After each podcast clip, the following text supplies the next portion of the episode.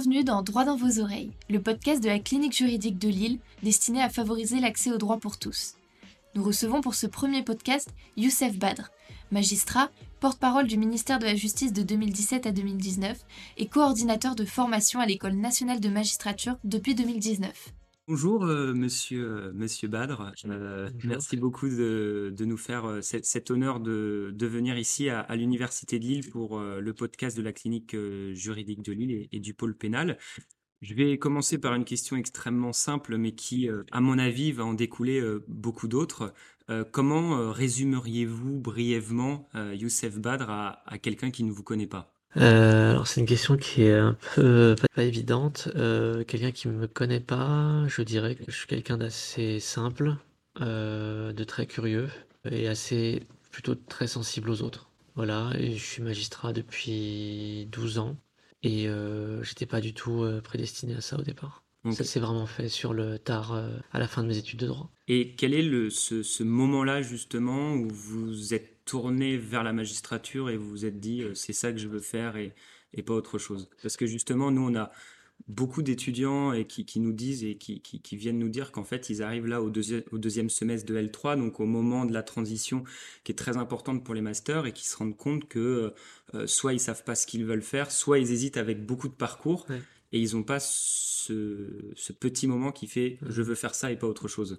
En fait, je- les études, déjà, c'est, je pense que c'est important de le, de le dire, de le rappeler, c'est jamais, euh, jamais une chose évidente, en fait, puisque on s'inscrit dans un cursus universitaire, et en fait, c'est une euh, procédure qui est très très longue, c'est vraiment un marathon, quoi. On commence en première année, on a l'optique de la cinquième année qui est euh, très lointaine, avec en plus maintenant une sélection euh, en M1 qui est assez compliquée à comprendre et à, déchiffrer, donc déjà, faut, ce, paramètre-là, il est, il est très important. Je pense que quand on s'inscrit dans dans un cursus universitaire, notamment dans les études de droit, le plus important pour moi, c'est de savoir ce qu'on a envie de faire plus tard. C'est-à-dire une, quel type de métier on a envie de faire. Est-ce que c'est euh, plus quelque chose d'ordre technique? Est-ce que c'est euh, plus quelque chose tourné vers euh, l'oralité? Vers l'éloquence Est-ce que c'est quelque chose euh, tourné vers les autres? C'est vraiment des, métiers qui sont complètement différents. Donc euh, la première des choses pour un étudiant, pour moi, c'est vraiment qu'il sache exactement quel type de métier il a envie de faire plus tard. Ça, c'est déjà un truc qui est, euh, quelque part très important. La, la troisième chose, c'est qu'il faut qu'il sache si le droit l'intéresse. Il y en a aussi beaucoup qui s'orientent vers des cursus de droit et en fait, on se rend compte au fur et à mesure des années que peut-être que c'est pas spécialement ce qui, ce qui les attire véritablement. Et enfin, moi, je crois beaucoup aux échanges qu'on peut avoir avec des, profs. C'est pour ça que le distanciel, à mon avis, a fait beaucoup de mal, même si c'était, on n'avait pas d'autre solution. Je crois beaucoup aux échanges avec, euh, avec les profs, avec les chargés de TD. Je pense que c'est à eux aussi de pouvoir euh, discuter, échanger avec des étudiants et, euh, et les orienter. Moi, j'étais au départ parti pour être avocat, parce que je trouvais que c'était un, je trouve toujours d'ailleurs que c'est un très beau métier, tourner vers les autres et, la défense de l'autre. Et, au fur et à mesure de, des discussions qu'on avait avec notre prof de procédure civile à l'époque, des débats qu'on avait en amphithéâtre avec lui, il m'expliquait que euh, lui-même était avocat, que être avocat c'était très bien et tout, mais que euh, si on avait vraiment envie de, changer les, les choses à son niveau, c'était la magistrature qu'il fallait faire. Et effectivement, il a, il a, il a entièrement raison. C'est-à-dire que sa grande phrase, c'était euh, l'avocat, il peut faire, il peut expliquer beaucoup de belles choses et tout ça. C'est pas lui qui décide au final. C'est vrai. Celui qui décide, c'est le juge. Celui qui poursuit, c'est le juge. Celui qui classe, c'est le juge. Celui qui condamne, c'est le juge. Celui qui relaxe, c'est le juge. Enfin, on en revient toujours à la figure du juge. Donc, euh, c'est comme ça au départ que le- l'envie est née, euh, petit à petit de m'orienter vers la magistrature. Donc, euh, c'est une première chose de se convaincre d'y aller. C'est une deuxième chose ensuite de comprendre le- l'Everest que c'est.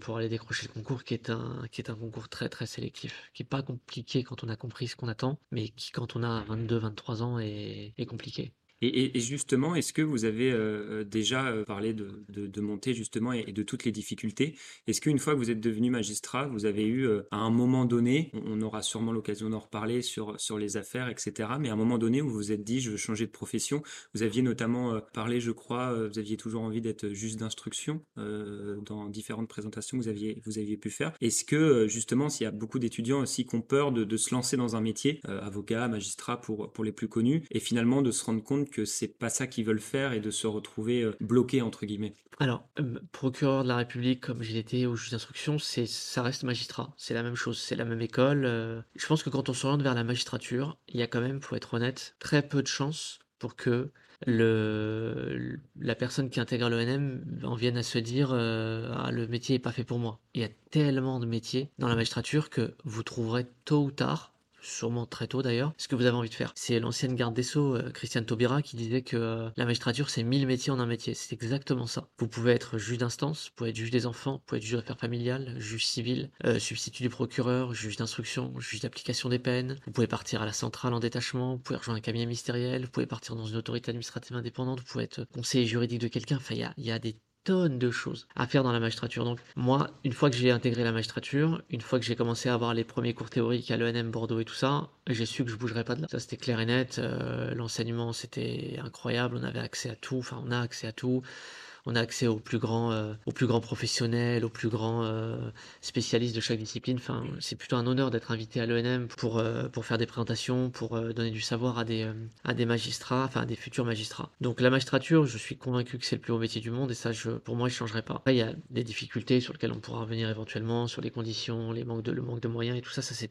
ça c'est pour moi autre chose. J'ai jamais voulu changer. Je ne sais pas si j'aurai un jour envie de changer. Je pense qu'il faudrait vraiment que j'ai une énorme, énorme déception quelque chose vraiment qui me qui vienne percuter tout ce auquel je crois pour que je décide de, partir. Euh, parce que si je partais, me connaissant, voilà, je sais que c'est quelque chose de d'irrémédiable, c'est-à-dire que je reviendrai plus. Euh, j'ai hésité à un moment donné dans le cadre de, j'avais intégré le NM déjà, et comme nous on était la promotion après l'affaire d'Outreau, donc tout le monde connaît euh, l'affaire Outreau, on a eu un stage avocat à faire de 6 mois, qui était une très, très bonne chose. Et en fait, j'ai eu un stage avocat absolument exceptionnel chez un avocat exceptionnel à Marseille. Et j'ai amené à plaider aux assises et tout ça et tout. Et je me suis dit, mais ce métier aussi, il est fou, enfin, il est incroyable. Et euh, j'ai eu un temps d'hésitation, qui n'a pas duré très longtemps, mais je me suis dit, je pense que j'aurais été aussi, euh, je pense que ça m'aurait plu aussi, le métier d'avocat. Mais sinon, non, j'ai jamais voulu partir. Et justement, vous, quand, quand, vous parlez du, métier de magistrat, vous, quand on vous écoute, on, sent que le, parcours est, est beau, la, la, profession est belle. Est-ce que euh, votre parcours universitaire a toujours euh, euh, été un petit peu dans, ce chemin-là parce que c'est vrai qu'aujourd'hui on a, on a beaucoup d'étudiants et, j'en suis par exemple le premier, euh, aussi, euh, à devoir faire face à, de grosses difficultés euh, parce qu'on doit travailler à côté de nos études, euh, parce qu'on va avoir des obligations personnelles, familiales qui fait qu'on peut pas toujours assister au CM, qu'on peut pas toujours assister au TD. comment vous, pour qu'on comprenne, a été votre parcours, les difficultés et si difficultés il y a eu, comment vous avez fait face à ça pour justement vous créer le parcours et profession que de la manière dont vous, vous en parlez aujourd'hui? Alors, vraiment, je le dis notamment aux étudiants qui sont là, qui traversent peut-être des périodes de, de doute, de difficulté parfois, mon trajet universitaire a été tout sauf linéaire. Il a même été chaotique par, certains endroits. Euh, j'ai commencé, alors au départ, moi, j'étais pas du tout orienté vers le droit. Au départ, je voulais faire une école de commerce que je n'ai pas eu. Et euh, je suis pas allé à la fac, je suis allé à l'IUT, carrière, judiciaire de Villetaneuse, donc la fac de Villetaneuse en, Seine-Saint-Denis. J'ai fait mes deux premières années et j'ai plutôt accroché avec le droit. Je trouvais que c'était un truc qui donnait des éléments assez pratiques de la vie de tous les jours. Je pense notamment au droit du travail. C'était des choses en fait très concrètes qu'on pouvait en fait transposer, appliquer dans la vie de tous les jours. Et je me disais, si on n'est pas trop bête, euh, si on est un peu malin, c'est des choses qu'on peut toujours utiliser dans la vie de tous les jours. Donc euh, j'ai trouvé moins d'intérêt, notamment aussi la procédure civile et tout ça. Et, euh, je me disais en fait c'est dingue parce qu'un esprit un peu, euh, c'est pas tordu mais c'est malin. Quand il connaît bien les textes, en fait ça en fait quelqu'un de redoutable. Quand il arrive à s'extirper du côté apprentissage par cœur, en fait, en fait, ça peut devenir quelqu'un de redoutable. Donc j'ai plutôt accroché. Je suis arrivé en licence et là, en licence, j'ai dû, euh, donc en troisième année, j'ai dû, euh, j'ai fait face à des difficultés financières euh, au niveau familial et moi aussi, enfin, donc du coup pour moi, et j'ai dû travailler très rapidement. J'ai commencé l'année et petit à petit, j'ai finalement décroché. J'ai fini par ne plus aller à la fac du tout et j'ai laissé tomber ma première licence. J'ai travaillé j'ai repris en septembre d'après, je me suis inscrit, mais j'ai jamais mis les pieds en cours. Toute l'année j'ai travaillé et en fait un jour j'ai eu un, j'ai eu un déclic, euh, c'est-à-dire que je gagnais un peu d'argent, mais c'était illusoire en fait parce que j'étais chez mes parents, donc il avait pas de, j'avais pas de, je pouvais pas m'assumer. Et j'ai eu une grande conversation avec euh, un de mes frères, un de mes grands frères et, euh, et un de mes profs séparés, et les deux m'ont dit là c'est le, c'est vraiment le, le, t'es au carrefour en fait. Tu arrives devant le rond-point, soit à droite, tu restes ce que tu fais euh, et tu t'en mordras les doigts dans 10 ans, c'est absolument certain, même avant. Soit tu reprends tes études, ça va demander des sacrifices, mais euh, il faut que tu sois patient. Soit tu sais pas ce que tu veux et euh, on peut pas t'aider plus que ça. Je me suis inscrit, enfin je me suis pas inscrit, j'étais inscrit, je me suis présenté au rattrapage en licence et j'avais l'intégralité des matières à rattraper. Donc je me suis dit c'est un coup de poker. Soit je passe tout et j'ai tout, même ma 10 piles et je peux aller en maîtrise et je me dis c'est un signe du ciel et je continue. Soit ça s'arrête là pour moi. J'ai tout passé j'ai tout eu. Je me suis inscrit en maîtrise et en maîtrise, du coup, ça m'a reboosté. Euh, Et puis j'ai retrouvé des copains que je connaissais, des copines. On était notamment un groupe de quatre, un de quatre personnes, on était très proches les uns des autres. Et, euh, et du coup, en maîtrise, j'ai repris un peu le goût des études tout en travaillant à côté. Ça a été parfois difficile, euh, notamment au niveau de la fatigue. Mais du coup, j'avais un emploi à temps partiel. Et finalement, l'année s'est plutôt bien passée et j'ai validé ma maîtrise avec une assez bonne mention. C'est là que j'ai fait la rencontre du prof, de mon prof de procédure civile. On a eu des grands échanges et tout ça. Et lui m'a dit, je pense que tu peux décrocher la magistrature. Ça te demande deux choses. La première, c'est que tu suives ce que je vais te faire, un peu comme un sportif, hein, un plan d'entraînement. C'est que tu suives vraiment à la lettre ce que je vais te demander de faire. Et la deuxième, c'est que vous partiez, toi et tes deux copines et copains, dans une fac parisienne pour grosso modo, ça, c'est que son expression, c'était apprendre à nager avec les grands. Euh, voilà, aller à la Sorbonne et à Sas. On a postulé dans des DEA. J'avais pas trop espoir, donc c'est le M2, c'est ça pour vous La cinquième année oui. Et finalement, j'ai été pris dans un DEA assez sélectif, mais j'ai été pris. Bon, euh, encore une fois, j'y ai vu un signe du destin. Et j'y suis allé. J'ai détesté les relations avec les autres étudiants, vraiment détesté. J'étais pas du tout du même milieu. euh, J'étais vraiment avec des. euh, pas des bourgeois, je déteste cette expression, c'est pas du tout méchant dans ma truc, mais c'était, on n'avait pas du tout les mêmes centres d'intérêt, pas du tout les mêmes, la même surface financière, la même truc et tout. Donc, je je les ai trouvés parfois arrogants, parfois méprisants. Mais je me suis accroché à mes études. Le reste, ça avait pas d'importance pour moi. Et ensuite, du coup, j'ai validé ma cinquième année et ensuite, je suis parti pour la préparation pour l'ENM. Donc voilà, donc ça a été vraiment euh, chaotique. L'année, la première licence, honnêtement, je pense que j'ai fait tous les jobs d'étudiant de la Terre. J'ai distribué des tracts devant un lycée en plein hiver. J'ai été euh, livreur euh, dans un fast-food là le midi, enfin où j'allais livrer euh, dans les Hauts-de-Seine à des chaînes, enfin des grandes entreprises qui commandaient le midi, qui n'avaient pas le temps de déjeuner. J'ai fait les marchés, qui avaient commencé déjà quand j'étais lycéen. J'ai vendu des assurances par téléphone, ça n'a pas duré très longtemps. J'ai essayé d'arnaquer des gens par téléphone. Vous savez ce que font les gens, euh, c'est Mm. free, ça a changé votre vie, il faut que vous signiez là absolument et tout ça. Ça, ça non plus, ça n'a pas duré très longtemps. Qu'est-ce que j'ai fait d'autre? J'ai fait voiturier.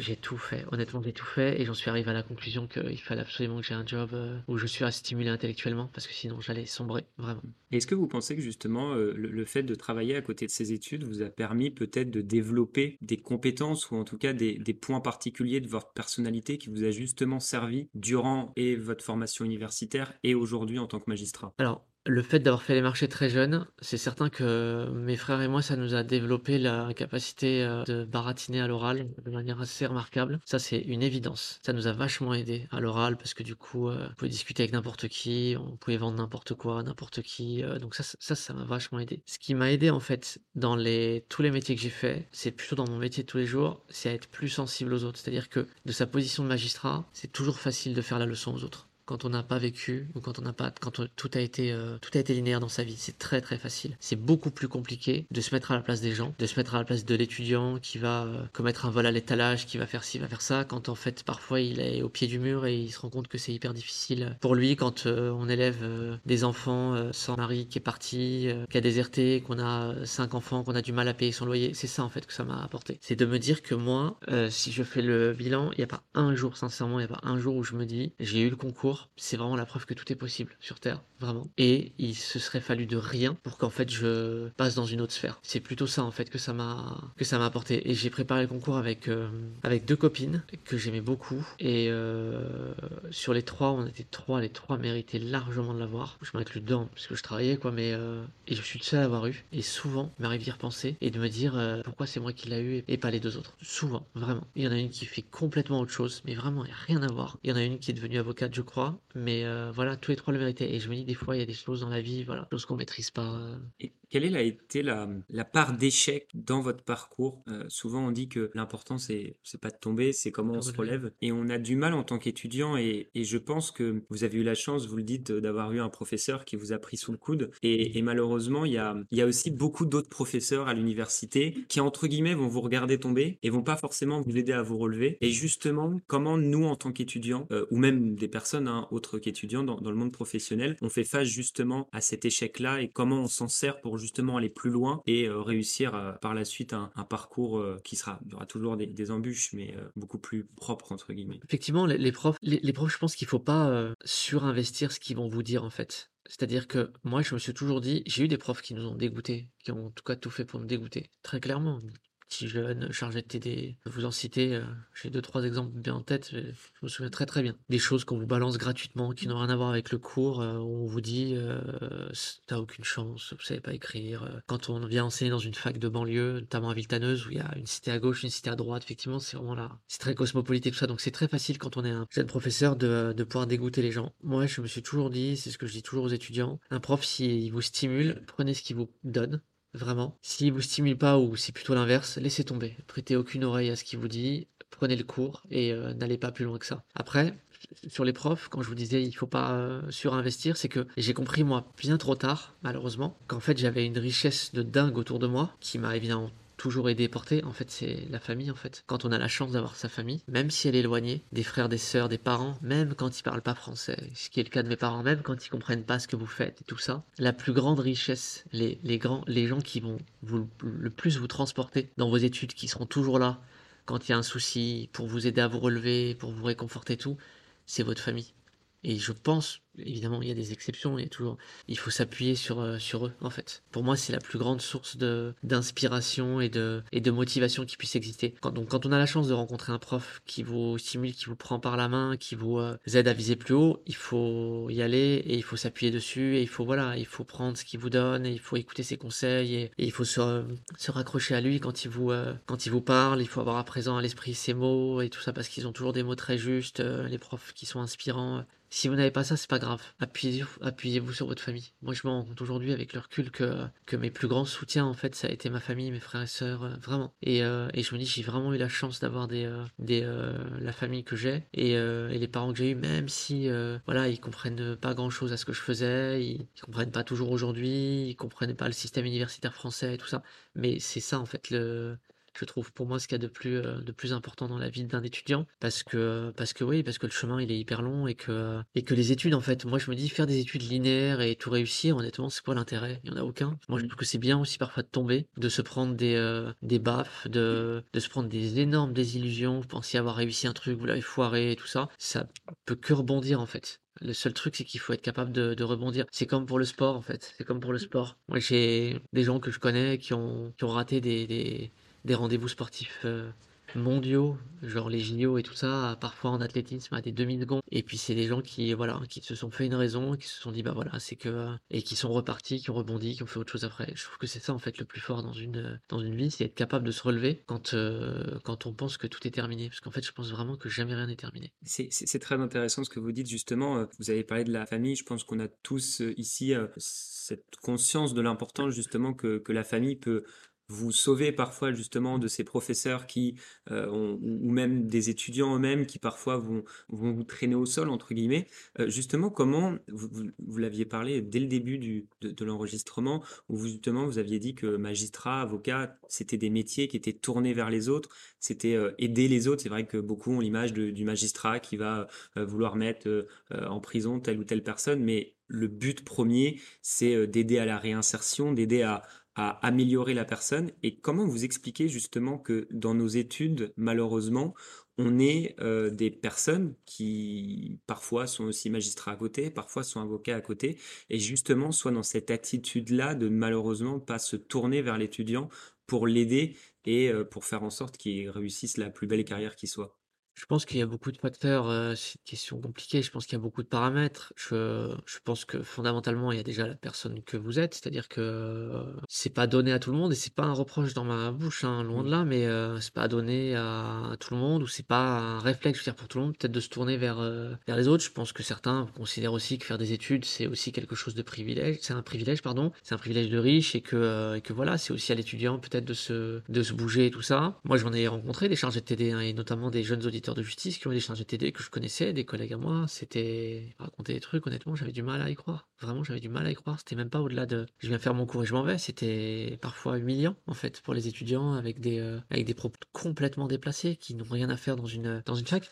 Je sais pas. Honnêtement, je pense que c'est impossible de répondre à cette question. Je dirais que ça dépend de, euh, de la personnalité que vous avez premièrement, ce que je vous disais, on n'est pas tous égaux euh, dans le rapport qu'on a aux autres. La deuxième, je pense qu'il y a aussi euh, du temps. Je pense que le temps, euh, voilà, c'est ce vers quoi on court tous, étudiants, professionnels et tout ça, et que je pense que quand on est prof, qu'on est magistrat à côté ou avocat à côté, il y a aussi le temps qu'on veut ou qu'on peut se dégager pour le consacrer à des, à des étudiants.